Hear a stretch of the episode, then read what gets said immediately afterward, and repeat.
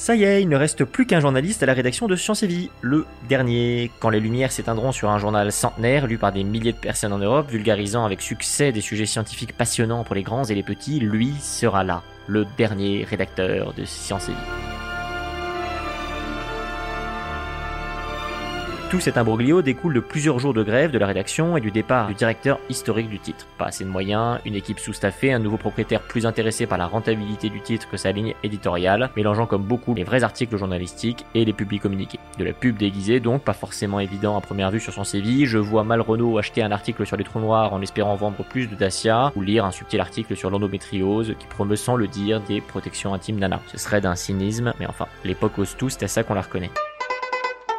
Un homme seul, donc, résiste encore et toujours à l'envahisseur, appelons-le Michel. Michel, le dernier rédacteur. On a d'ailleurs interviewé Michel euh, pour lui demander ce qu'il pensait de la situation. Allô, SOS détresse? Je suis au bout du rouleau là, qu'est-ce que je dois faire? Appuyez sur le bouton La Société des journalistes s'était déjà inquiétée en publiant un communiqué qui disait La nouvelle organisation du Science Vie se caractérise par l'absence totale d'expertise scientifique au sein de la rédaction rassurant, une équipe de stagiaires Instagrammeurs aux manettes qui vont nous sortir des articles en mode morning routine de la photosynthèse ou top 10 des meilleures planètes du système solaire. C'est quand même emmerdant d'improviser sur ces sujets, déjà que tout le monde donne son opinion sur tout, à tort et à travers, si on ne peut plus faire confiance à Science et Vie, où va le monde? Quand est-ce qu'on va collectivement se réveiller? S'ils nous prennent Science et Vie et Science et Vie Junior, que nous restera-t-il? Arte, Jamie, encore qu'il est passé chez Webedia, la version dessin animé d'Il était une fois la la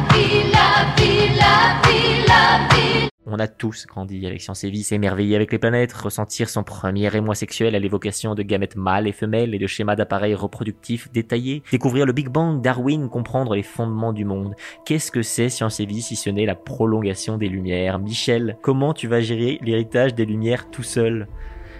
Le journalisme a bien changé. À l'époque de mon père, les médias étaient respectés, les rédactions fournies, les sources vérifiées, les expertises reconnues. Bon, à l'époque de mon père, il n'y avait pas de mail. Les journalistes sortaient deux articles par semaine, buvaient à midi et calaient 25 post-clubs par jour. Le monde a changé, oui. On veut du contenu court, du snack content et on en veut beaucoup. Alors l'expertise, mes amis puis on s'offusque. Mais qui a acheté Science et récemment? C'est un peu comme Charlie Hebdo, on s'est révolté, on n'a pas poussé l'indignation jusqu'à s'abonner non plus. Résultat, il ne reste qu'un journaliste à Science et. Et pourtant, un journaliste, ça a besoin de bordel, de réunions, de débats sur le monde et ses choses, ça a besoin de nicotine, de coups de chaud, de longues soirées pour avancer enfin sur les sujets de fond quand tout le monde a quitté la rédaction. Un journaliste, ça a besoin de parler, d'échanger, ça a besoin de chaleur. Quand va-t-on comprendre que lire des articles écrits par des robots participera de notre déshumanisation? Lire, c'est avant tout une rencontre entre un auteur et un lecteur. Les auteurs meurent, la menace, ce n'est pas Terminator.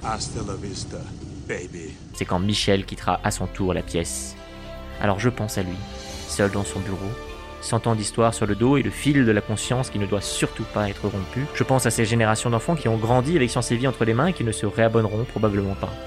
Je pense que tout ça est encore bien compliqué. Rien n'est grave puisque tout passe, disait UNESCO. Alors adieu Michel, dernier des Mohicans.